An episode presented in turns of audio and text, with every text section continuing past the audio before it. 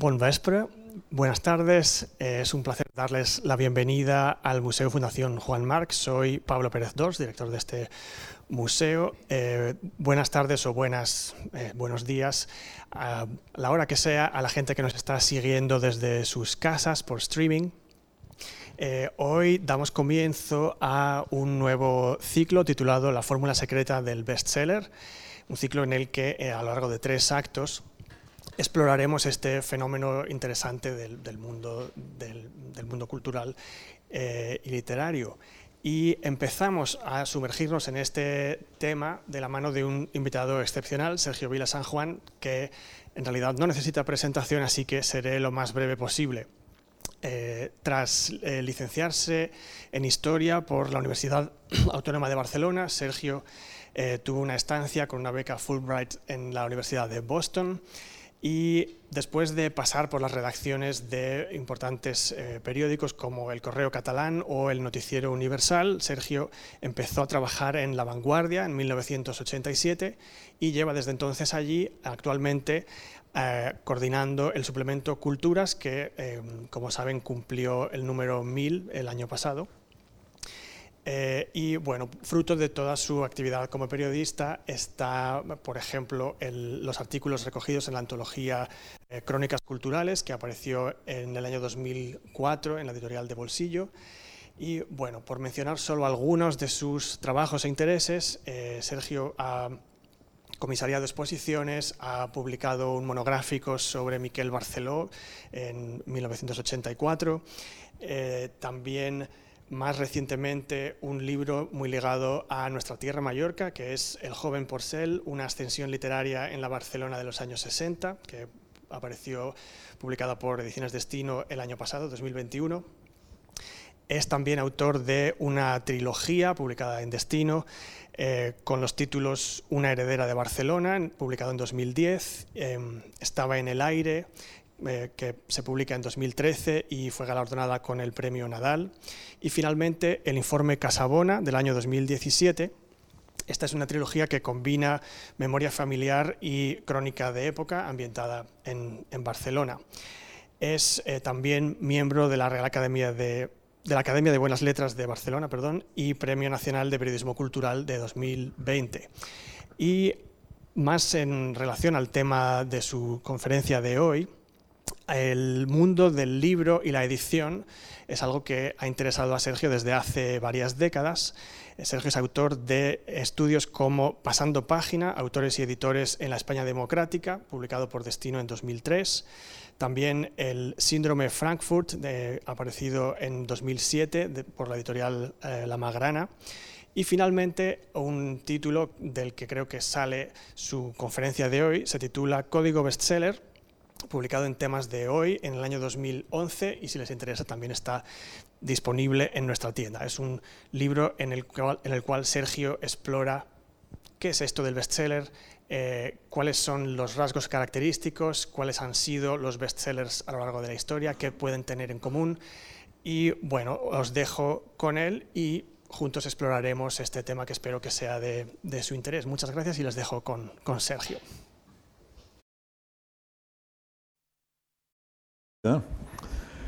Bien, muchas gracias Pablo. Buenas tardes, es un placer estar de nuevo en Palma, ciudad siempre acogedora, porque esta es la isla de la belleza y de la inteligencia, como comentábamos a la hora de comer con Basilio Baltasar. Y, es un placer estar aquí para hablar de bestsellers, que es un tema que efectivamente siempre me ha interesado mucho, desde que cuando era pequeño en la biblioteca de mi abuelo cogía los libros de Julio Verne, de Salgari, de Rocambole, los bestsellers del siglo XIX, y después eh, he ido siguiendo a lo largo de mi trayectoria como periodista y he tenido la fortuna pues, de poder entrevistar a los grandes del bestseller del siglo XX, desde Harold Robbins a Michael Crichton, a Sean Grisham, o sea, de alguna forma he podido eh, conocer estos autores y enterarme de cómo trabajaban. Es un tema sobre el cual le he dado muchas vueltas. El, el título de este seminario, de este pequeño seminario, tiene un poco de trampa.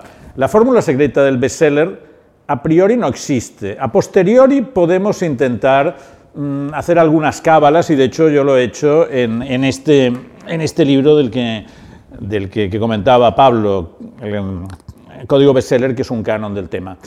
A priori no lo sabemos porque si lo supiéramos todos estaríamos haciendo bestsellers como churros y seríamos todos multimillonarios, pero no lo somos. Es muy difícil hacer un bestseller, no es fácil hacer un bestseller. A posteriori sí que podemos coger la historia de los grandes bestsellers de los dos últimos siglos, que es lo que yo voy a intentar ahora, y intentar dilucidar un poquito por qué han tenido este éxito, por qué han funcionado. Les adelantaré dos cosas antes de entrar en materia. Los bestsellers o superventas lo son, primero, porque tocan inquietudes de la sociedad. No cualquier libro se convierte en un superventas. Para llegar a serlo, hay que dar en el clavo, hay que tocar un nervio sensible, algo que a la sociedad le preocupe. Uno. Y segundo, hay que explicarlo de una forma que sea amena, que sea interesante, que capte el interés del lector. O sea, necesitamos, uno, identificar temáticas que tengan algún punto de fascinación, que tengan algún punto de conexión con la imaginación colectiva, y segundo, hacerlo también como para que una persona lo coja y empiece a girar sus páginas. ¿eh? A partir de aquí podemos discutir otros temas que son muy típicos. En ámbitos literarios y académicos durante mucho tiempo se ha dicho no, el bestseller es un libro comercial, el bestseller es un libro sin interés cultural. Bueno, esto es falso. Ahora yo les intentaré demostrar por qué esto no es cierto. Ni todos los bestsellers son comerciales, ni todos son carentes de interés cultural. Al contrario. Por otro lado, hay que diferenciar entre bestseller y longseller. Un bestseller es un libro que se vende mucho, pero se vende muy rápido, que muy rápidamente entra en las librerías, entra en el interés de los lectores, en el interés de los periodistas. Un long seller es un libro que también se vende mucho, pero a lo largo del tiempo. La poesía de Federico García Lorca se ha vendido muchísimo en España y en todo el mundo, pero se ha vendido de una forma muy gradual, muy paulatina. ¿eh? Los primeros poemarios de Federico García Lorca pudieron tener pues, una distribución de mil ejemplares y si se vendían todos estaba muy bien. Los primeros libros de Kafka, su editor, Kurt le escribía diciendo, lamento, querido Kafka, que solo hemos vendido 300 ejemplares, pero nosotros mantendremos nuestro compromiso con usted porque creemos que su prosa es muy buena. ¿eh? Hoy día Kafka ha vendido las obras de Kafka millones de millones de millones de ejemplares. Kafka es un long seller como Federico García Lorca. Los libros que vamos a analizar hoy aquí en distintas categorías son bestsellers, son libros que han funcionado y que han funcionado muy rápidamente. Y voy a empezar intentando desmontar la hipótesis de que el bestseller es siempre un libro comercial o un libro entretenido. Muchos lectores van a las librerías y le dicen al librero, deme un bestseller. Y se está refiriendo a un novelón de verano, ameno, en el que pasen muchas cosas. Bueno, eso configura una de las categorías de superventas, pero desde luego no la única, porque algunos de los libros que más se han vendido en los dos últimos siglos, y voy a hablar de los dos últimos siglos porque es a principios del siglo XIX cuando se produce la industrialización del mundo editorial, cuando las imprentas dejan de ser de madera y pasan a ser de hierro cuando se hace la tirada con papel continuo, cuando las redes de distribución, a partir del establecimiento del ferrocarril, permiten que los libros lleguen a sitios muy lejanos. A partir del siglo XIX, la industria del libro se convierte en una gran potencia cultural europea y americana y además, unido a la alfabetización creciente de los distintos países, sobre todo occidentales, eso permite que se creen lo que nosotros consideramos como bestseller. Y algunos de los bestsellers son los libros que mueven la conciencia de su tiempo. Y este es un caso. Este libro, La cabaña del tío Tom, ustedes seguro que les sonará, sea por el libro sí, sea por las adaptaciones cinematográficas. Casi todos los grandes bestsellers han, han pasado muy rápidamente al teatro o al cine. La cabaña del tío Tom es una novela sobre la que los críticos no se ponen de acuerdo. Durante mucho tiempo se consideró que era una novela muy sentimentaloide y por tanto no era de calidad literaria. Hoy día se cree que es una novela de mujer, lo cual en estos momentos es un valor positivo, mientras que hace 50 años se veía como un valor, digamos, que le quitaba mérito, es un libro femenino, bueno, es un libro, hoy es un libro de mujer, es un libro muy comprometido, porque Harriet Beecher Stowe, que era la hija de un predicador progresista y antiesclavista en los Estados Unidos de mitad del siglo XIX, Harriet Beecher Stowe, en 1850, se siente conmovida porque se acaba de aprobar en el Congreso la Fugitive, Slave Act, la ley del esclavo fugitivo que hacía imposible que las familias acogieran a esclavos que habían huido. En Estados Unidos, en aquel momento, en todos los estados del sur, el esclavismo estaba garantizado y bendecido por ley. Muchos esclavos escapaban hacia los estados libres del norte y hacia Canadá, donde la esclavitud estaba prohibida. Había familias que los acogían. Eso se había convertido en una costumbre y en cierto momento el Congreso de Estados Unidos dice, esto no puede ser, las familias que acojan esclavos fugitivos eh, serán penadas y pueden ir a la cárcel. Harriet Beecher Stowe eh, decide reaccionar a esto con una novela que conmueva las conciencias de los americanos y explica la historia de la cabaña del tío Tom. Eh, hay, digamos, una madre y un hijo que em, huyen de una, de una, plantación esclavista del sur hacia el norte, ¿no? con una serie de vicisitudes, hay muchas escenas de maltrato, de violencia sexual, todo muy tremendo, y hay una figura, que es el tío Tom, que es un esclavo negro cristiano, bueno, que a diferencia de otros no quiere rebelarse. Entonces hay una cierta ambigüedad ideológica en todo su planteamiento, y al final mm, el mensaje, eh, el lector tiene que elegir qué postura es la buena, el de los esclavos que plantan cara, se escapan y si hace falta recurren a la violencia para huir de esta situación tan injusta, o la del tío Tom, que es esta posición de estoicismo, de aguantarlo todo, al final para acabar mm, con, muy mal, con muy mal destino. ¿no? La novela tiene un éxito brutal, vende 300.000 ejemplares en su primer año, para que se hagan una idea, 300.000 ejemplares en estos momentos en España prácticamente solo los vende Arturo Pérez Reverte. O sea, es una cifra muy alta para el mercado editorial hoy. Imagínense en, en el año 1852. Y es una novela que tiene una gran influencia en la sociedad estadounidense, porque conciencia contra el tema del esclavismo.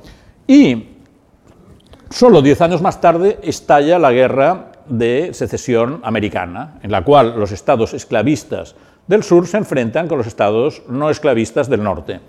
Y en cierto momento, Abraham Lincoln, el presidente del norte, el presidente que ha movido la guerra, que está decidido a, acabar con la esclavitud, convoca en la Casa Blanca a Harriet Beecher Stowe y le dice, así que es usted esa pequeña señora, porque era muy bajita, que ha desencadenado esta gran guerra háganse un poco la idea del poder que tuvo este bestseller en los Estados Unidos de esta época.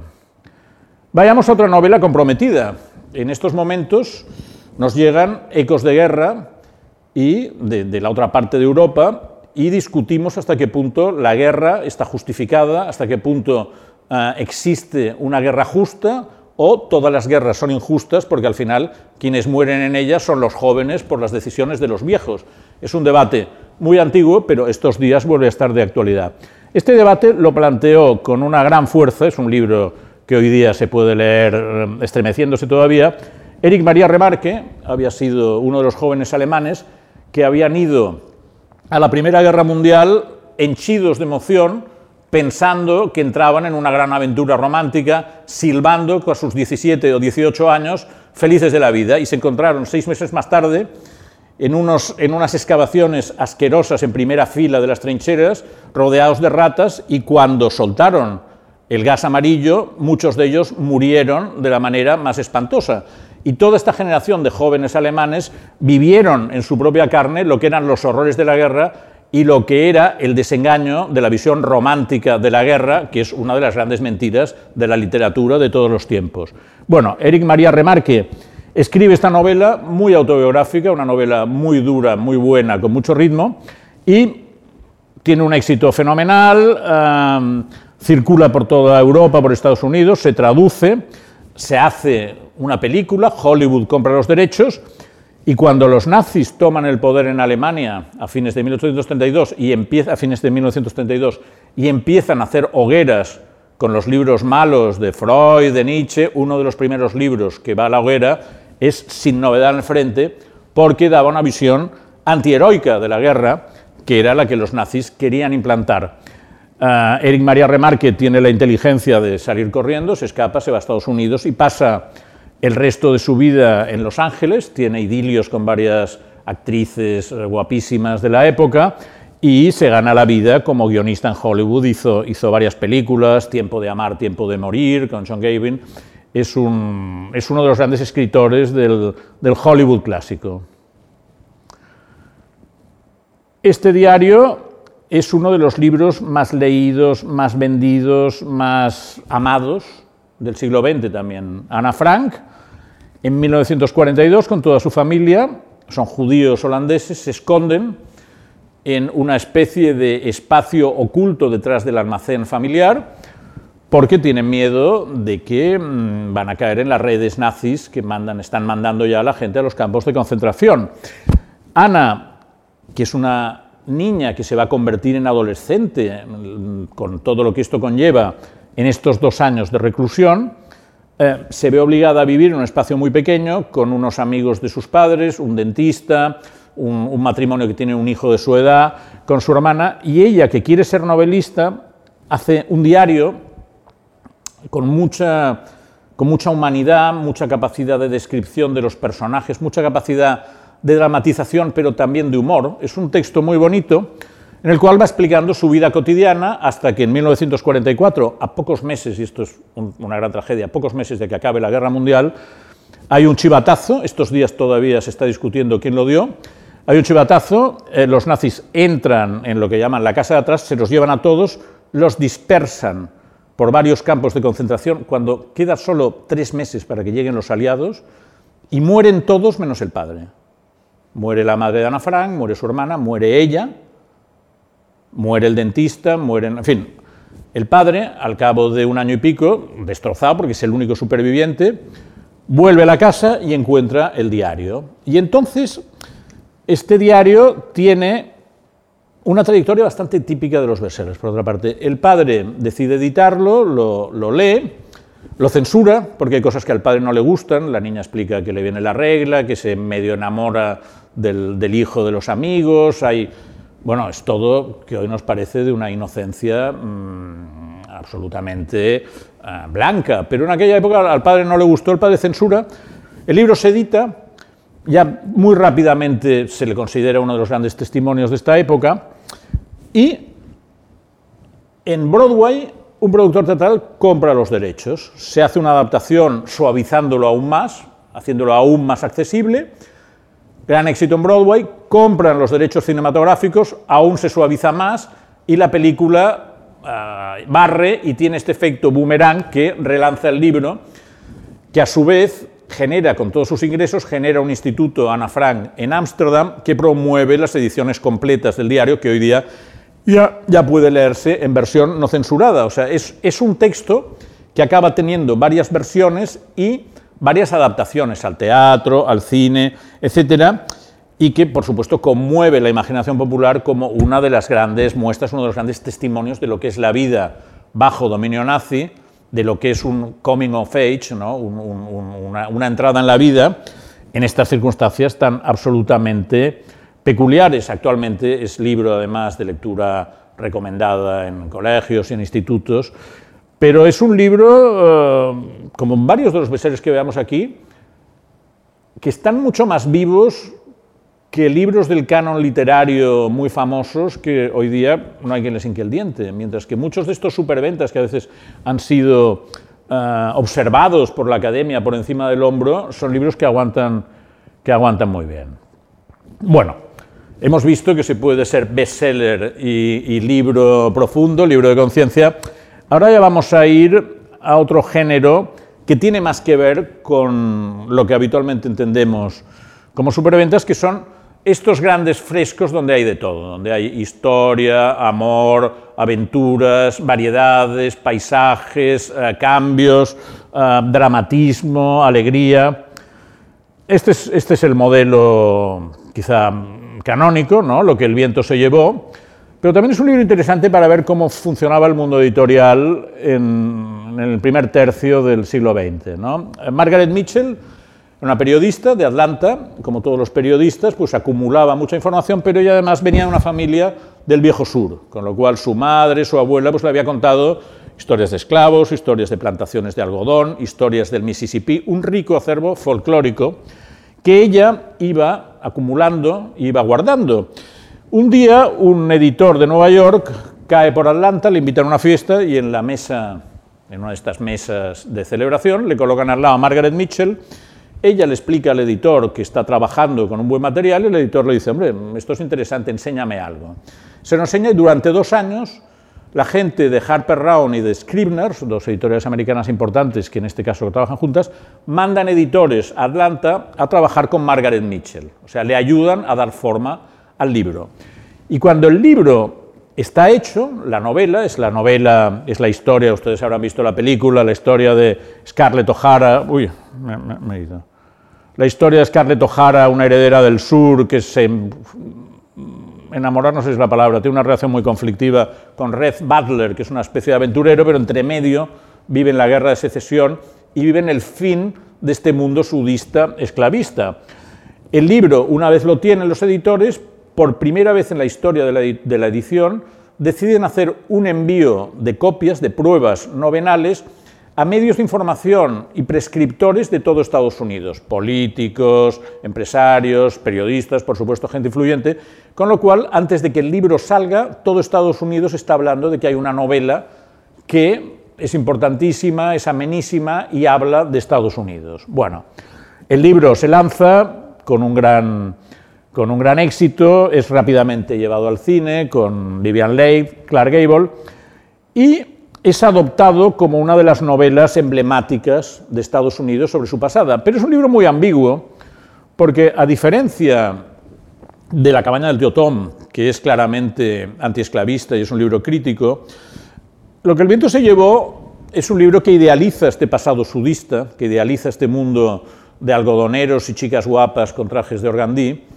y mm, no hace más que muy lateralmente la reflexión sobre lo que el esclavismo significaba, lo que el dominio full time de unos seres humanos sobre otros de otra raza implicaba. Pero como en realidad es un libro muy ambiguo, tampoco se pone a favor y de hecho ni siquiera los personajes son simpáticos, porque la propia protagonista Scarlett O'Hara es un personaje muy antipático y, y Red Butler no es un héroe positivo como son muchos héroes de bestseller, sino que es, es un cínico y es un vividor, con lo cual es una novela sobre la cual uno no sabe muy bien qué pensar en realidad, porque ni sobre los personajes ni sobre el mensaje es, es, fácil hacerse una idea. Pero bueno, es el modelo de novelón, de gran novelón, con muchísimos personajes, con muchísimos lances. Hay, hay la famosa, hay un momento famosísimo que uh, Scarlett con su, con su amiga embarazada, embarazada del, del, novio que a Scarlett le hubiera gustado tener, eh, cruzan Atlanta en un carricoche mientras todas las casas de la ciudad, que son de madera, van cayendo y, y, escapan por los pelos. Esto está explicado con un tono bastante épico y en la película aún está más reforzada nuestra escena, que es, que es el centro. Este modelo de novelón con guerra de por medio eh, tuvo bastantes seguidores o bastantes, o bastantes de alguna forma, bastantes textos que se movían un poco en este, en este ámbito. En España, Los cipreses creen en Dios, de José María Gironella, eh, un autor gerundense que explica la guerra civil en tres grandes volúmenes, ¿no? el primero el primero pasa en Gerona, son los, años anteriores al estallido, ahí están todos, eh, mm, falangistas, anarquistas, republicanos, seminaristas. Es un libro que pretende dar una visión ecuánime de la guerra civil en 1953, eh, generó mucha polémica y el propio Franco intervino para autorizar que se, que se distribuyera, ¿no? y a convirtió a Gironella en el autor español más leído de la posguerra. ¿no? Este libro, a ver, Pasternak, Boris Pasternak está considerado un escritor de mucho mayor nivel literario que los dos anteriores, que, Margaret Mitchell o que José María Gironella, pero el esquema no es muy diferente. Es una historia de amor, el doctor Cibago es médico y poeta, está dividido entre dos amores, entre Tania, que es su mujer, y Lara, que es um, una poetisa y una figura fascinante, y cuando, mientras el doctor se debate entre estos dos amores, eh, estalla la Revolución Rusa y mm, todo el mundo se mueve, los leninistas eh, colectivizan casas, eh, mandan a la gente a Siberia y a los destinos más lejanos, y entonces, bueno, la novela explica a lo largo de cerca de 15 años el destino de una serie de personajes que ven su vida cambiada de una forma radical entre estas nieves tremendas del, otro extremo de Europa. El, libro tiene una historia editorial curiosa, se la sintetizaré, porque Pasternak, Pasternak tenía muy mala conciencia porque Stalin había asesinado, había mandado a Siberia a casi todos sus amigos, que eran grandes poetas de esta generación tan maravillosa de, ah, de los años de la Revolución. Entonces, Stalin, a todos los que habían sido mínimamente críticos, pues los había sacado del mapa, pero por alguna razón a Stalin le gustaba Pasternak. Pasternak tenía mala conciencia y se pone a hacer esta novela un poco con una visión un poco crítica, quería decir lo que él pensaba de la Revolución Rusa. Y pensaba que la editaría sin problemas porque era un favorito de Stalin. Pero él acaba la novela cuando Stalin se muere y en, Rusia empieza la desestalinización. Con lo cual, ah, los editores del Estado le dicen que no se la van a publicar y que de momento se la guarde en el cajón. Ah, bueno, eh, se la guarda en el cajón, pero él ha trabajado mucho en la novela y quiere moverla. En ese momento, un editor italiano joven y ambicioso que se llamaba Carlo Feltrinelli había mandado a Moscú a un agente para que buscara cosas nuevas. El agente de Feltrinelli va a ver, si, voy muy rápido y, es muy embarullado, paradme y os explico más, ¿eh? pero Sintetizo. El agente Feltrinelli va a ver a, Pasternak y Pasternak le dice, toma, toma mi novela y si quieres la publicas. Feltrinelli, que era un comunista pero de la nueva izquierda, publica el libro. La primera versión aparece en italiano, en ruso tardaría 30 años en salir, y el libro funciona muy bien, pero generando muchísimas críticas porque en el mundo comunista europeo se consideró que era una traición a la Unión Soviética, que en aquel momento era un poco eh, el modelo. ¿no? Con lo cual, la Unión Soviética se enfada mucho con Pasternak y están analizando qué castigo se le van a dar. Eh, en el mundo internacional empieza a circular que hay que proteger a Pasternak y la CIA mueve una campaña para que a Pasternak le den el Nobel con apoyo de distintos intelectuales europeos, cosa que se consigue. Le dan el premio Nobel a Pasternak, con lo cual él queda blindado y no le pueden hacer ningún gran castigo, aunque muere poco después. A la poetisa que había inspirado la figura de Lara, que en el cine incorporó Julie Christie, eh, a esta sí que la castigaron y la mandaron a Siberia una temporadita, o sea que no, no, no salieron incólumes. Y en, y en, Rusia el libro no apareció hasta la época de la perestroika, hasta los años 80. Esta historia también, también tiene más fama literaria, también, también la publicó Feltrinelli, también tiene una historia interesante. Giuseppe Tommaso de Lampedusa era un noble siciliano, muy amante de las letras, que en los últimos años de su vida decidió escribir una novela un poco recapitulatoria sobre lo que él creía que era Sicilia, sobre lo que él creía que era la historia, y utilizó a un antepasado suyo, el príncipe Fabricio, que se supone que vive entre 1860 y 1862 en los años del Risorgimento, una historia de cambio de época, porque Italia está cambiando, se está produciendo la unidad italiana, y algunos nobles defienden el viejo orden, el orden austríaco, que eran los dueños de media Italia, y otros, como el sobrino del príncipe, que es Tancredi, que en la película inmediatamente era el guapísimo de entonces Alain Delon, Tancredi está con la gente de Garibaldi que quieren dar un repaso, un cambio de época a Italia. Fabricio y su sobrino Tancredi discuten sobre todo esto, sale la famosa frase, es preciso que todo cambie para que todo siga igual, con la que Lampedusa quería decir que en Sicilia ya podían hacer revoluciones, que al final las cosas estaban como habían estado siempre. Lo que ocurre es que Lampedusa, después de hacer este gran esfuerzo, se muere.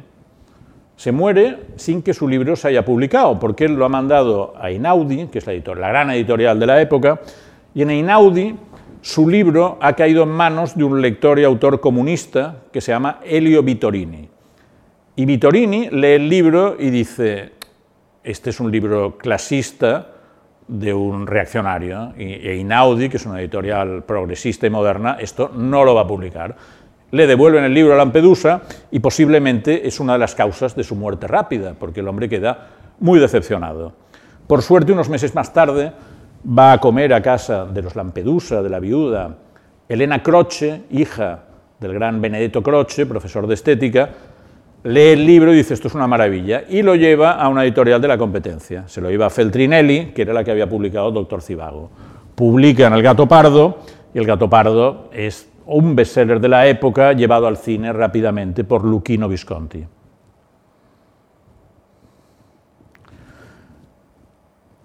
Muchos bestsellers, muchos grandes superventas, lo son porque llevan al lector a un mundo que el lector no conoce. Y el autor, en cambio, de una forma amena, de una forma utilizando la intriga, con personajes más grandes que la vida, le familiarizan con algo donde el lector nunca hubiera podido entrar solo. Cien años de soledad, novela creadora del realismo mágico, primer bestseller internacional hispanoamericano, nace de una iluminación que recuerda a la de San Pablo en el camino de Damasco, porque Gabriel García Márquez, escritor colombiano poco conocido, vivía en México haciendo eslogans para una agencia de publicidad, es el autor del eslogan para pan, para pan, pan bimbo, esto es una de las cosas que hacía Gabriel García Márquez cuando estaba en México, había hecho algunos libros de cuentos, había sido contactado por una agencia literaria que se llama Carmen Balceis, y un día se lleva a la familia en un coche, tenía un coche americano de estos, se lo lleva a Acapulco, a su mujer y a sus dos hijos. Y por el camino cuenta la leyenda, y es una leyenda que no sé hasta qué punto nos la podemos creer, cuenta la leyenda que Gabriel García Márquez estaba conduciendo y de repente le viene a la mente una frase mágica, que es la primera frase de Cien años de soledad. Muchos años después, ante el pelotón de, fusilamiento, el coronel Aureliano Buendía habría de recordar aquel día que le llevaron a ver el hielo. Gabriel García Márquez oye esta voz, para el coche y le dice a la familia, nos volvemos, vuelve a Ciudad de México y su mujer eh, le dice, oye, si lo tienes tan claro, él dice, he visto la novela, la tengo en la cabeza, se pone a trabajar, su mujer mm, empeña el coche, empeña la nevera, etcétera, etcétera, y en un año y medio García Márquez escribe Cien años de soledad, que es la novela de Colombia, la novela de Aracataca, es la primera novela, la, primera, la, novela más destacada del boom hispanoamericano, pero sobre todo es una ventana que ofrece al lector europeo y estadounidense en un lenguaje que puede entender, porque Gabriel García Márquez había sido periodista y sabía escribir con claridad, a diferencia de tantos otros autores del mundo hispanoamericano que habían entrado en el mismo universo, pero con un estilo muy cargado y muy barroco, muy característico ah, del mundo argentino, del mundo colombiano, del mundo venezolano, un estilo muy barroco que hacía muy difícil la traducción, García Márquez utiliza un estilo muy claro, lírico, pero periodístico, que permite muy fácilmente la traducción, permite muy fácilmente la comunicación. Y entonces permite esta, esta ventana al mundo rural, colombiano, este mundo caracterizado por el realismo mágico, donde pasan cosas que son sorprendentes, pero que si estás allí dentro es el pan de cada día. Otro caso, eh, Mario Puzo era, era un autor, era un, periodista también, muchos, muchos bestsellers vienen de periodistas, porque los periodistas tenemos, junto a muchísimos defectos, tenemos dos virtudes, que es que nos obligan a escribir con claridad y que entregamos a tiempo, porque si no nos despiden. Eh, Mario Puzo era, era, un periodista de ascendencia italiana, ¿no? Había hecho mucha crónica negra y había documentado lo que era la mafia. La mafia italiana según quien la explique, es una cosa muy mala una cosa muy buena. Para los eh, policías, jueces, fiscales era muy malo porque eran delincuentes. Para mucho emigrante italiano de abajo de todo, que les habían pasado canutas, eran unas estructuras de protección de los débiles. ¿no? Y entonces em, Mario Puzo escribe una novela, El Padrino, en la cual explica la historia de una familia mafiosa, pero desde dentro, no desde fuera, como se había hecho hasta entonces, por ejemplo, en series televisivas como Los Intocables, donde los mafiosos ya de entrada eran los peores malvados. Mario Puzo no, Mario Puzo se mete dentro de la familia mafiosa y la cuenta como una familia normal, que comen sus espaguetis, que tienen sus trifulcas y que luego además pues matan gente y hacen sus negocios. ¿no? Entonces esto es un giro copernicano en la visión estadounidense de lo que era la mafia italiana, que tiene muchísima influencia y llega hasta nuestros días, llega hasta Los Soprano, todas las series de mafiosos nacen, nacen del padrino que inspira la famosa película, la famosa trilogía de Francis Ford Coppola, que estos días cumple 50 años, y es una, y es una novela de, muchísima influencia, ¿no? la novela de los Corleone.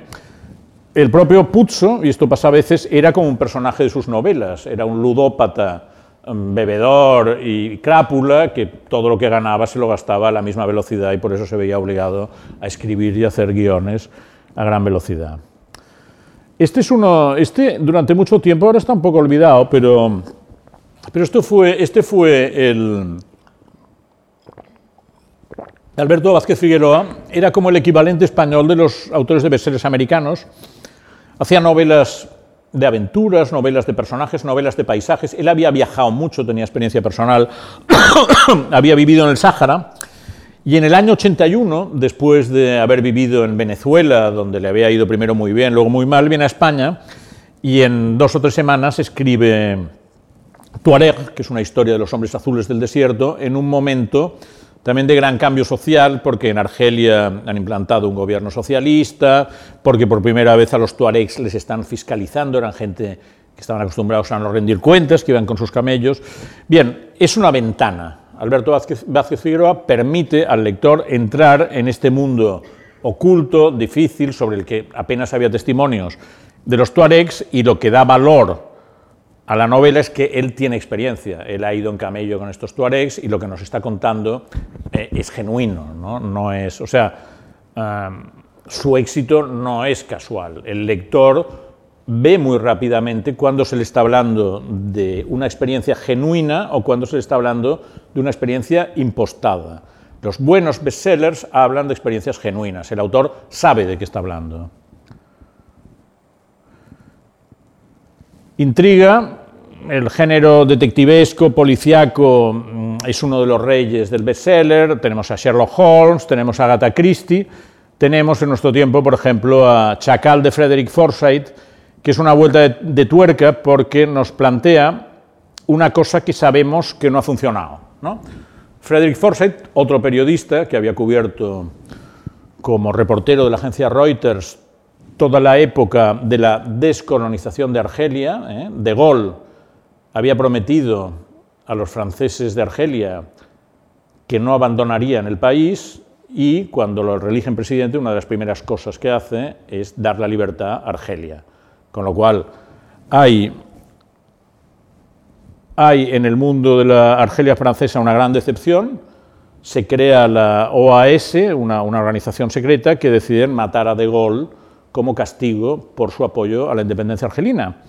Entonces esta novela explica cómo un asesino profesional, contratado por, la OAS, entra en Francia dispuesto a matar a De Gaulle el, el, día de la celebración del armisticio.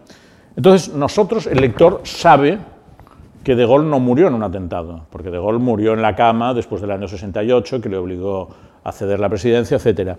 Entonces, Frederick Forsyth es tan gran narrador que a pesar de que sabemos que a De Gaulle no lo mataron, nos está explicando toda la historia de este asesino, cómo entra por la frontera suiza y va desplazándose por Francia camino de París, donde va a haber este desfile, donde De Gaulle estará, digamos, a tiro de escopeta, y cómo la policía francesa le cerca, porque se ha enterado y cómo este asesino chacal va salvando todas las pruebas, ¿no? y lo leemos con verdadera pasión, porque es una novela interesantísima, a pesar de que de entrada ya sabemos cómo acaba, y es que Chacal no podrá matar a De Gaulle. Hay temas que funcionan muy bien, que funcionan muy bien y que se van reciclando y que siguen funcionando. El erotismo es uno de ellos. El erotismo, lo que pasa es que con el paso de los años eh, sube de nivel y sube de temperatura, pero por ejemplo en el año 54, Bonjour Tristesse, de François Sagan, es una novela que explica un poco la vida sentimental, que es libre, que incluye el sexo, de una jovencita de 18 años que tiene un padre un poco pendón, que se ha quedado viudo, pero va, por ahí ligando, ¿no? y como ellos dos tienen una relación un poco complicada. Para los años 50 es una novela provocadora y por tanto muy exitosa. Lolita, tres cuartos de lo mismo. Lolita es una novela tremendamente ambigua, muy polémica, el autor era un gran escritor, era un artista, tiene una prosa inmejorable, había pasado de escribir en ruso a escribir en inglés, y en este libro cuenta como un, europeo bastante perverso se encandila de una niña, de una niña de 12 años, no, es lo de la película, la, la, película Sue Lyon tenía como 16, en la, la novela es más joven, 12, 13, consigue sacarse de medio a la madre porque la atropella un coche y cómo la rapta y la somete a estupro durante dos años a través de las carreteras americanas. El propio Nabokov tenía dudas sobre si publicarla o no, la acabaron publicando en una editorial de libros eróticos en París, Olympia Press, pero varios escritores ingleses como Graham Greene dijo que eran una obra de arte, total. La novela se recupera por editoriales buenas, se pone de moda y desde entonces la gente discute si es una novela machista y perversa o si el hecho de que sea una obra de arte mm, permite lo anterior.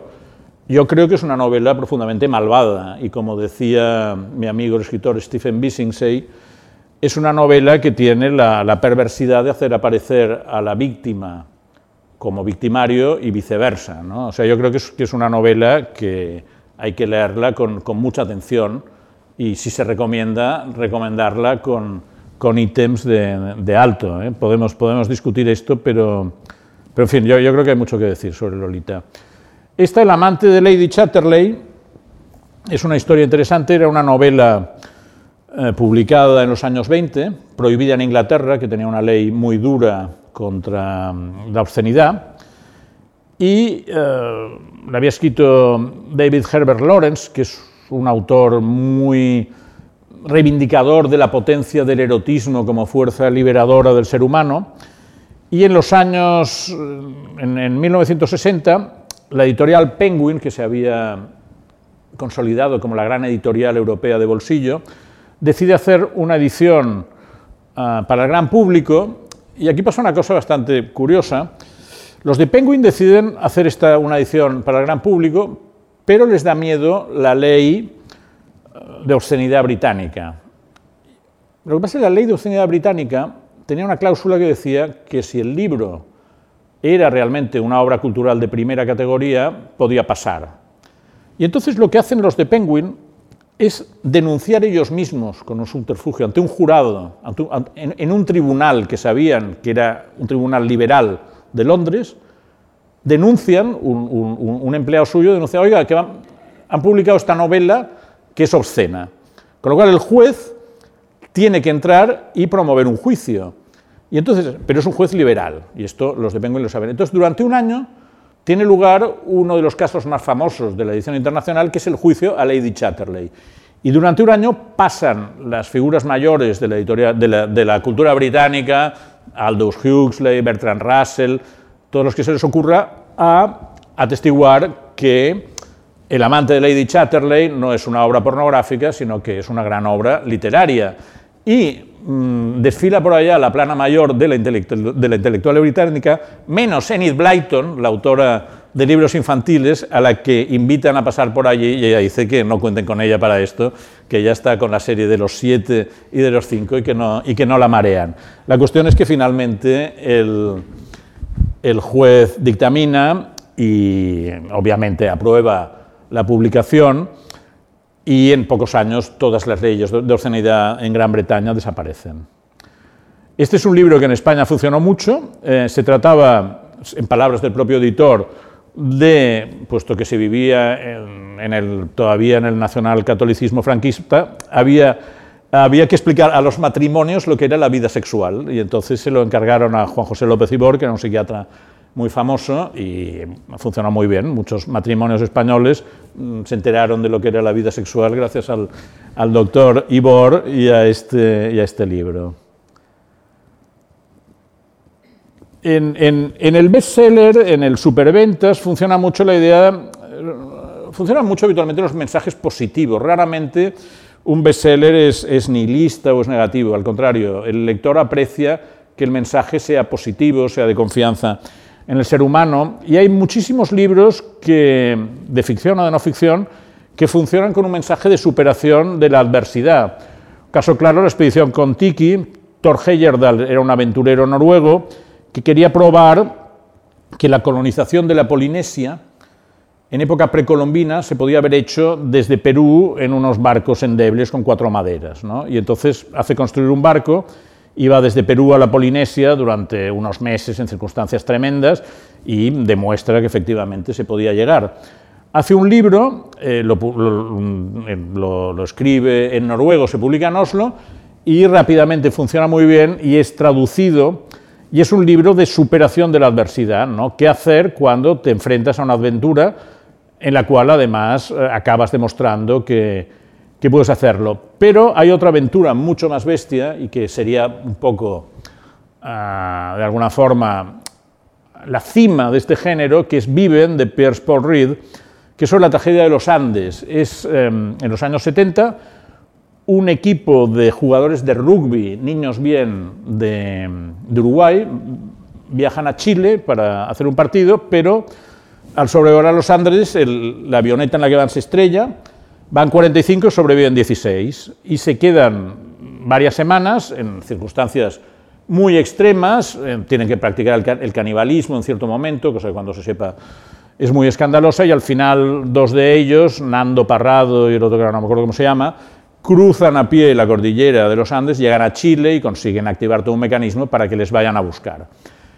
Les van a buscar, circula la noticia de que les han rescatado y cuando en la rueda de prensa ellos explican que han practicado el canibalismo con los muertos, se monta un follón fenomenal, pero interviene, todos son niños bien católicos, intervienen los obispos de Uruguay y de Chile para decir que en estos casos em, es tolerable y es legítimo que lo hayan hecho.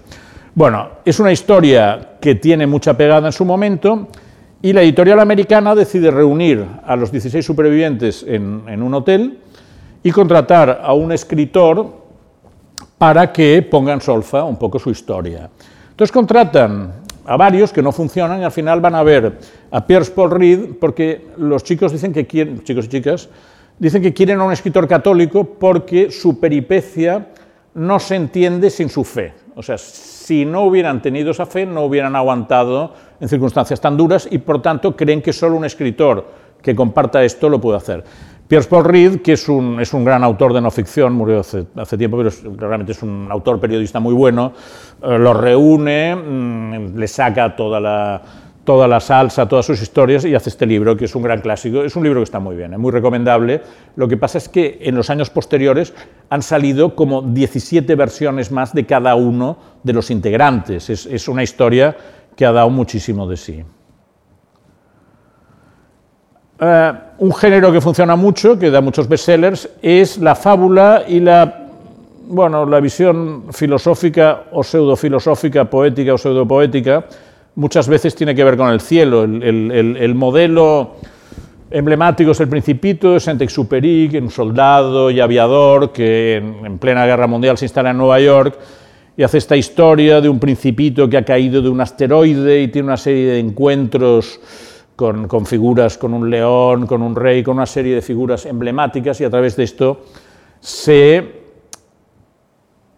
elucubra sobre qué es la humanidad, qué es la vida. Es, un género que tiene grandes partidarios y gente un poco reacia o, poco sensible, entre las cuales debo confesar que me encuentro. Nunca, nunca le he visto el punto al principito, aunque sé que tiene grandes fans. Es, el libro francés más vendido del siglo XX.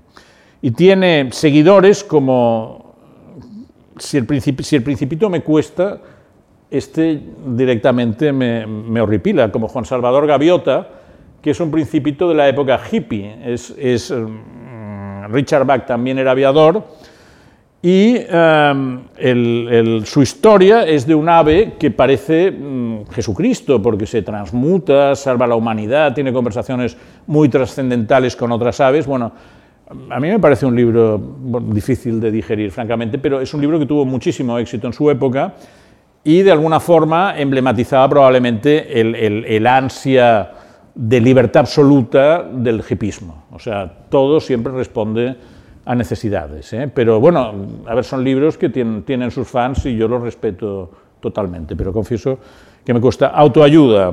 Voy, voy a ir acelerando un poquito. Autoayuda, relacionado con los libros que hemos visto de superación, pero la autoayuda está más centrada hacia el interior que hacia el exterior. Eh, esta es la Biblia de la autoayuda. El señor Dale Carnegie había sido un comercial que iba por, por las carreteras de los Estados Unidos y, y se dio cuenta de que ser simpático es mejor que ser antipático. Para ser comercial es importantísimo porque el simpático vende cosas y el antipático no. Pero la reflexión que hace, y es una reflexión que a mí me parece bastante inteligente, es que ser simpático o antipático no es algo que te venga dado, sino que tú puedes elegirlo. O sea, tú puedes decidir si quieres ser simpático. Y entonces lo que enseña Dale Carnegie en este libro, en cómo ganar amigos e influir sobre la gente, es a ser simpático. Dice, bueno, aunque usted sea un tipo tímido, reservado, mm, borde, no, esfuércese un poquito, trate bien a la gente, no pegue broncas. Cuando en el mundo del trabajo pues si dice hay que hacer algo bien, póngalo en plural, vamos a hacer algo bien. ¿eh? Da una serie de consejos para la vida laboral, para la vida social, que son útiles y lo hace de una forma muy estadounidense que hoy sigue funcionando, que es combinar lo que es la teoría, lo que son los consejos, con mucha anécdota personal. Al presidente Roosevelt le pasó tal cosa, al actor fulanito le pasó tal otra. Entonces la verdad es que es un libro muy ameno. A mí este libro me gusta. O sea, esto no se puede decir, porque decir que, que Dale Carnegie está bien eh, se considera una renuncia intelectual. Pues yo lo digo, Dale Carnegie está muy bien y el libro de cómo ganar amigos es un libro que vale la pena. El doctor Spock es un Dale Carnegie de la medicina, que en Estados Unidos se ha leído muchísimo. Eh, el, doctor Spock eh, aportaba, digamos, sobre todo cuando empieza, aporta primero una idea, hay que ser cariñoso con los niños. En aquella época en Estados Unidos el tema cariño no era parte importante en la educación ni en el cuidado de los hijos. Él dice, no, no, hay que, los niños necesitan amor, tenéis que estar encima. Y luego tuvo la habilidad de ir, digamos, eh, colocando su mensaje en diferentes claves, porque en los libros del principio dice, por ejemplo, padres, si llegáis a casa y veis que el niño está llorando mucho, pues oye, dejad a vuestra mujer con él y iros al bar de abajo hasta que pase la tempestad, ¿no? Esto con los años, evidentemente, el doctor Spock cambia y dice, no, no, hay que solidarizarse, todo debe compartirse, etcétera, etcétera, porque algunas de sus afirmaciones del principio hoy directamente sería, y con razón, anatemizado, ¿no? Pero ha sido, bueno, un, un un médico leidísimo en los hogares no solo americanos, sino europeos, y ha tenido mucho discípulo en este campo de la autoayuda médica.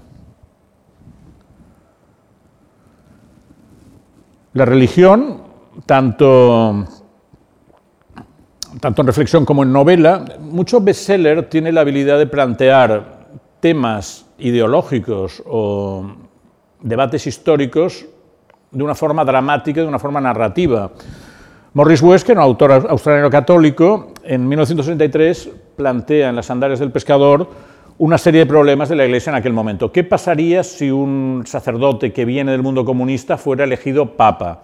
¿Qué pasaría si las teorías de Taylor de Chardin, las teorías evolucionistas, son aceptadas? En fin, plantea todas estas cuestiones en este libro, el más vendido del 63, rápidamente convertido en película, en el cual Anthony Quinn interpreta al Papa que viene del Este y que anticipa y de alguna manera anuncia la figura de Carol Boitila, que hace exactamente lo que, lo que hace el Papa de Morris West. O sea, ha venido del Este y ha tenido una oposición activa contra mm, la dictadura comunista de su país y luego ha contribuido a luchar contra ella.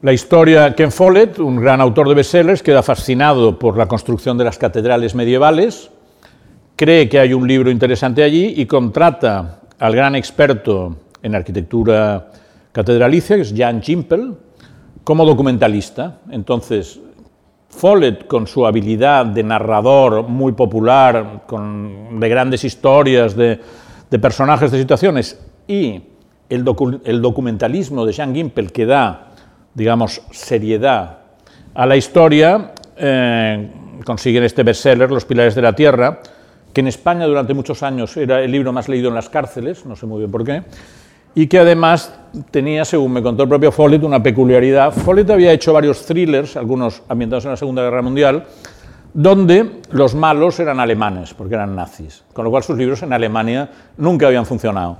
Y de repente, eh, Los Pilares de la Tierra, donde no sale ningún alemán ni ningún nazi porque pasa en la Edad Media, solo en Inglaterra se convierte en un gran bestseller en Alemania y, le convierte a Follett ya no solo en un autor de éxito británico, sino en un autor global. Y llegamos, y ahora sí, ya estoy acabando, entre, entre 1998 y el 2008 más o menos pasa una cosa que es que el, el mundo del bestseller llega a su cima absoluta con unas cifras que luego ya no se han vuelto a ver. Y eso pasa por varias razones. Em, series como Harry Potter, que quizá es la más, la más clara, eh, llega a vender 400 millones de ejemplares. Eso es una locura. Es una locura. Pero eso pasa, hay un momento en que tres libros diferentes de Harry Potter están en la lista de libros más vendidos de New York Times. Y eso pasa porque en esa época coincide una gran expansión de la industria editorial, ayudada por las ventajas de la nueva tecnología de Internet a la hora de hacer promoción, a la hora de encargar libros a distancia, etcétera, etcétera, pero en cambio sin sufrir digamos, la parte negativa que Internet arroja sobre el mundo del libro, que es la desmaterialización, que es que mucha gente se pasa a leer en otros formatos, que son más económicos, etcétera, etcétera. Y luego, en 2008, llega la crisis económica, con lo cual mucha gente deja de comprar libros. Por tanto, lo que ocurre en esta época, digamos que pasa de ser bestseller a ser megaseller, porque, insisto, una cifra como 400 millones de ejemplares es una locura. Bueno, es, algo que es el momento más alto de la, de la industria del bestseller y, y, es una edad dorada. ¿no? El caso Harry Potter, ¿cómo, ¿cómo conecta Harry Potter? Yo les decía que los bestsellers conectan con la sociedad, conectan con las inquietudes. Bueno, eh, Harry Potter sale en la época de Tony Blair. Ustedes, no, no les explico qué es Harry Potter, ustedes lo saben. Harry Potter aparece en la etapa de Tony Blair, que está lanzando una especie de revolución, conservadora en Inglaterra. La idea de que la sociedad británica tiene que ser a la vez lo más moderno y lo más tradicional, lo más fiero de sus tradiciones. Y el personaje de Harry Potter, que va a este castillo de Hogwarts, que enlaza con la materia de Bretaña, que enlaza con toda la gran tradición de la literatura fantástica británica, lo que Ian Broom ha llamado anglomanía, es a la vez este mundo proyectivo de cosas fantásticas, de cosas de futuro, que es hacia donde el mundo de Blair quiere encaminarse. ¿no? Está claro que mm, Harry, Potter es uno de estos bestsellers imprevistos, o sea, no, nace de una fórmula, nace de una señora que tiene una idea, la escribe, la lleva a una editorial pequeñita y el libro se dispara por sí solo porque ha tocado, ha conectado. En España, otro, otro bestseller imprevisto, Soldado de Salamina, de Javier Cercas, una mirada a la guerra civil desde la perspectiva de los nietos. ¿no? La guerra civil la habían escrito los protagonistas de la contienda, luego en los años 60, 70 sobre todo, los niños de la guerra, la generación de Juan Goitisolo, de Carmen Martín Gaite, Cercas da una mirada de tercera generación y abre todo este periodo de debate sobre la memoria histórica que los sucesivos gobiernos han tenido que ir, mm, de alguna forma, articulando desde entonces. ¿no? Es, la, de alguna forma, la anticipación literaria a un debate que socialmente se plantearía sobre todo a partir de la época de Rodríguez Zapatero. La sombra del viento. La sombra del viento de Carlos Ruiz Zafón, que fue un gran y querido amigo mío, es una elegía sobre el mundo de Gutenberg.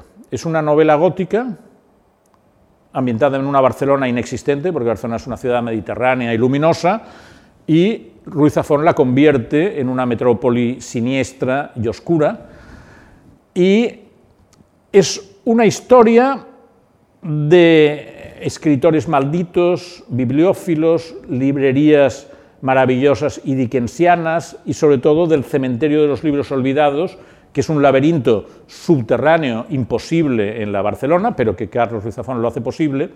Y todo eso hay como una gran nostalgia por el mundo del libro en papel en un momento en que toda la galaxia, estamos pasando de la galaxia Gutenberg a la galaxia Zuckerberg, ¿no? en un momento en que todo el mundo del libro está experimentando su mayor transformación desde que en el siglo XV se, se inventara la imprenta. Código da Vinci es una historia, es un thriller simbólico llevado por un protagonista que se llama Robert Langdon, que es un profesor de simbología, y todo esto no es baladí. Dan Brown, a su vez, es muy interesado en temas de simbolismo, especula con la idea del linaje de Cristo. ¿Qué pasaría si Cristo, si Jesús hubiera tenido una relación con María Magdalena y de esa relación sale una línea genealógica que llega hasta nuestros días? Es un thriller conspirativo, es un thriller donde se juega constantemente con conspiraciones para dominar el mundo, dominar la sociedad, y yo creo que tiene que ver con que su éxito, con que aparece eh, dos años después del 11S en un mundo en que está muy vigente la idea de la conspiración, o sea, la idea de que fuerzas ocultas nos gobiernan y pueden hacer posible que pase cualquier cosa. Es un libro también que vende 50 millones de ejemplares, algo hoy ya imposible. Trilogía Millennium es una historia de periodismo, de corrupción escandinava que pone sobre la mesa el tema del, noir, el noir nórdico, lo pone de moda, salen muchas... Y entramos en, digamos, la última fase, la década que acabamos de dejar atrás, Sombras de Grey, es una adaptación de la novela sentimental de toda la vida a lo corintellado al mundo actual con notas un poco sadomaso light. Se supone que es un libro que empieza a venderse como ebook porque muchas señoras preferían que no, que no se viera que lo estaba leyendo. Esto es una de las leyendas urbanas, es, machista el enunciado de lo que les voy a decir, pero se dijo que muchas señoras em, normales y corrientes y tal, y no presumiblemente lectoras de contenido, digamos, cargado, eh, lo leían en el ebook porque así no se veía la portada del, libro. Lo cierto es que enseguida el libro se hizo eh, en papel y con portadas, digamos, vistosas y estaba en mm, autobuses, piscinas y estaba en todos lados. ¿eh? la chica del tren, uno de los últimos thrillers que inaugura la tendencia del domestic noir, que es eh, el thriller de ambientación doméstica, donde una, mujer preferiblemente está sometida a presiones muy fuertes, y la narradora, que habla en primera persona, es una voz no fiable. Sabemos que lo que nos está contando no responde del todo a la verdad y tenemos que hacernos un poco una idea de, lo que, de, lo que, de, cuál es la trama. Y para acabar, y volviendo a la idea de que no, no necesariamente los superventas son libros ligeros, Sapiens de Yuval Noah Harari, este hombre es el ensayista, es el autor de una ficción más vendido en todo el mundo en estos momentos, es un historiador israelí que reescribió un poco la historia de la evolución humana y lo que especuló lo que hubiera pasado si en vez de sapiens hubieran sido los cromañones los que se hubieran impuesto. Y eh, ha tenido un gran éxito, es un, es un autor muy prescriptor que tras haber reflexionado sobre el pasado humano, actualmente lo está haciendo sobre el futuro, sobre qué ocurrirá con la inteligencia artificial, sobre qué ocurrirá con los desarrollos sociales, etcétera, etcétera. De alguna forma, Yuval Noah Harari, gran bestseller actual de nanoficción, es como un consultor internacional para grandes masas, para grandes sectores de público, y, eh, insisto, demuestra que, que, un bestseller puede ser un, libro de reflexión seria. Y, yo creo que aquí mm, acaba un poco nuestra, nuestra trayectoria, sintetizando. Bestsellers. Si son bestsellers buenos, si son los que abren tendencias, son bestsellers que parten de una idea original, que parten de una idea novedosa, que la explica de una forma amena, dosificando muy bien la narración, si son novelas introduciendo intrigas. Son libros habitualmente con mensajes positivos, superación personal, el ser humano puede llevar a cabo sus propósitos. Son libros con lenguaje claro, ya les he dicho, muchísimos de estos los han escrito periodistas. El, barroquismo, el, exceso de atención a la forma mm, penaliza en este sentido, y son libros que conectan con la imaginación de la sociedad, con los problemas que tiene la sociedad y tiene la habilidad de replantearlos y de ofrecer posibles salidas o posibles, digamos, soluciones alternativas a un público eh, muy amplio.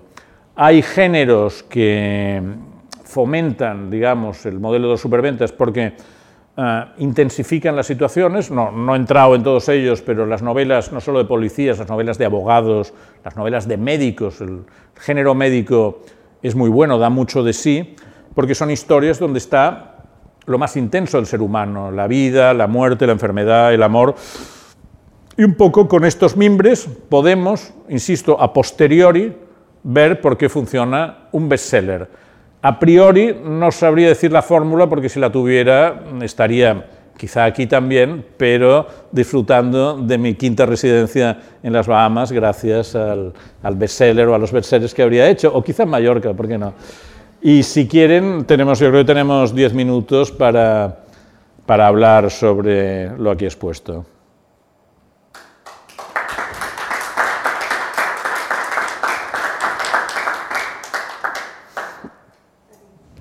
Sergio, muchísimas gracias y bueno, veo que la gente está deseando preguntar cosas, fantástico. Bueno, me he emocionado cuando he visto La cabaña del tío Tom, porque fue de las primeras cosas que leí gracias a una colección que se titulaba Clásicos Ilustrados, de principio de los años 50, que hacía la colección un hermano mío un poco mayor. Y, y, gracias a esto pues fue el primer contacto pues con los clásicos, o sea, Walter Scott, Stevenson, en fin, bueno, todo esto. he visto que ahora hay un revival de los cómics y me gustaría saber si estos cómics, que mm, los veo un poco lejanos porque me parece que son de aventuras y tal, o sea, también eh, mm, tienen un lugar para los clásicos que sería muy interesante para nuestros jóvenes. Solamente esto. Bueno, muchas gracias. Mm, eh, yo también leí eh, todos estos clásicos ilustrados que estaban muy bien. Habían los que yo leí, que eran los de Editorial Bruguera, no sé si, no sé si son los de usted. bueno, venían, creo que venían de, no sé si de Buenos Aires o algo así. No en Buenos Aires había, pero en, en España en cierto momento se hacen. Eran libros estupendos porque realmente facilitaban mucho el acceso a los niños de, obras que eran clásicas. Muchas de estas obras clásicas habían sido bestsellers en su tiempo porque las que se ponían en manos de los niños eran las más exitosas. Stevenson había sido un gran bestseller. Yo creo que la literatura infantil y juvenil actual descuida bastante esta fase. Mm, a mí me sigo un poco la actualidad y veo que esto que había tenido mucho éxito siempre, que eran las adaptaciones para niños de grandes obras literarias, en estos momentos está un poco de capa caída y pienso que es una pena y que habría que eh, revivarlo porque es un gran elemento de difusión de la literatura y de formación de los niños, porque si tú de pequeño ya te llega el Quijote, la Odisea, todo, Dickens, y te entra como una cosa natural, eh, yo creo que esto te da un cierto sentido de los valores literarios, porque además, como decía Borges, si tú vas a una representación de Shakespeare, aunque sea una versión mala, con actores malos, cortada y tal, algo te queda. Y yo creo que con, con Dickens, con Edmundo D'Amici, Corazón, con todos estos libros, mm, algo te quedaba.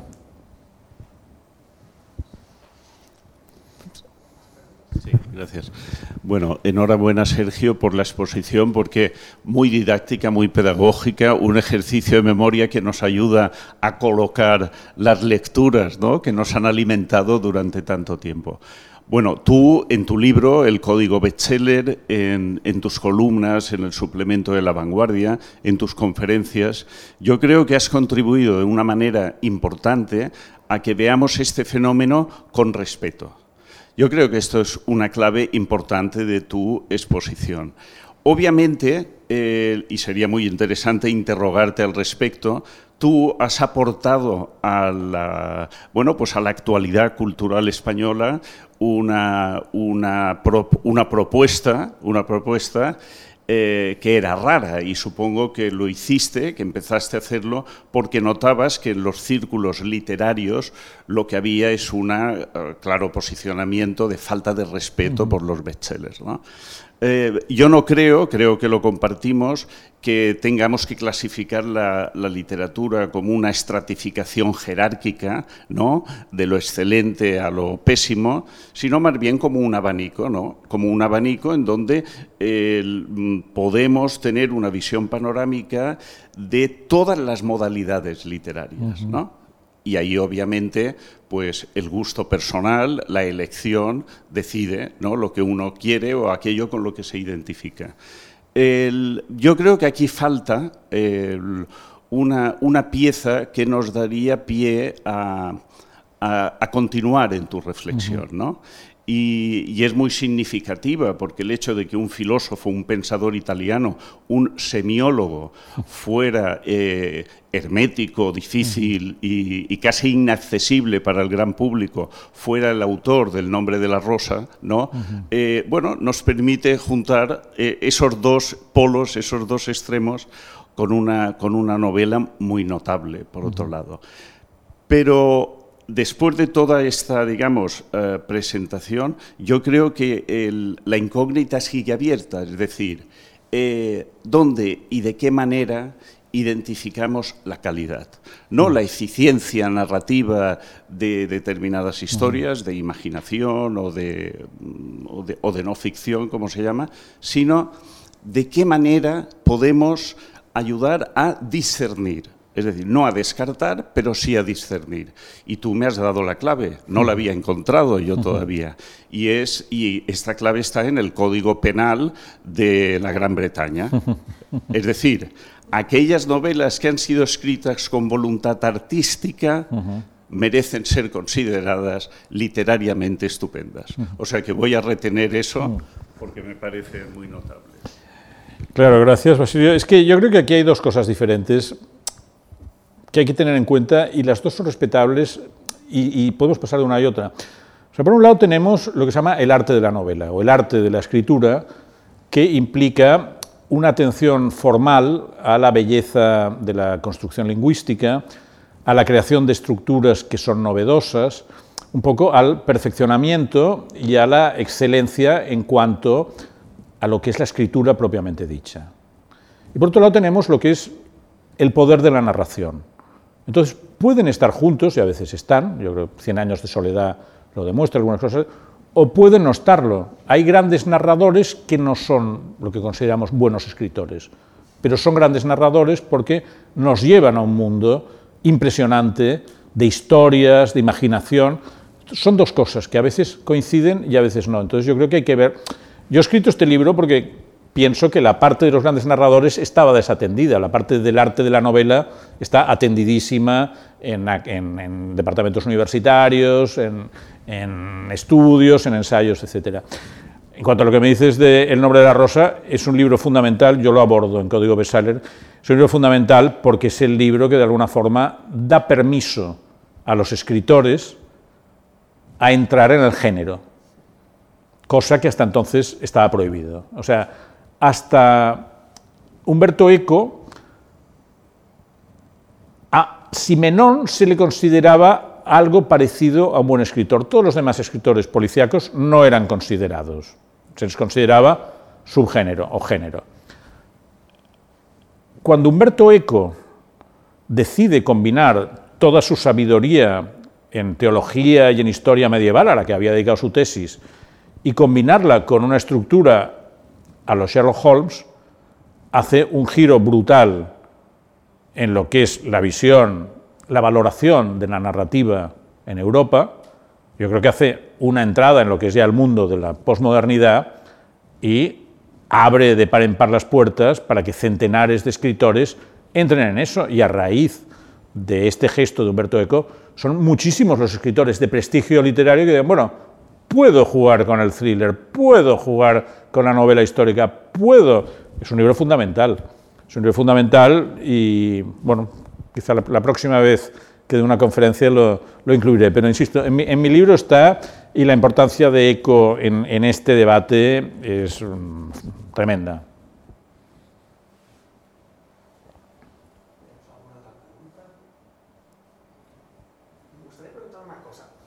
Ah, bueno, muchísimas gracias por, la, magnífica conferencia. Ha sido muy, muy interesante pues, descubrir diferentes motivos por los que un libro puede llegar a ser un bestseller. Y me interesa em, qué lugar tiene un bestseller dentro de la carrera de un escritor. Por ejemplo, en el caso de J.K. Rowling, si no me equivoco, era su primer libro y fue un bestseller, lo cual ya desencadenó que el resto de sus libros fuesen también bestsellers quizás hay, eh, puede haber como un efecto retroactivo en el cual alguien que era relativamente desconocido publica un libro que se convierte en un bestseller y esto hace que libros anteriores también lo sean después o no es frecuente.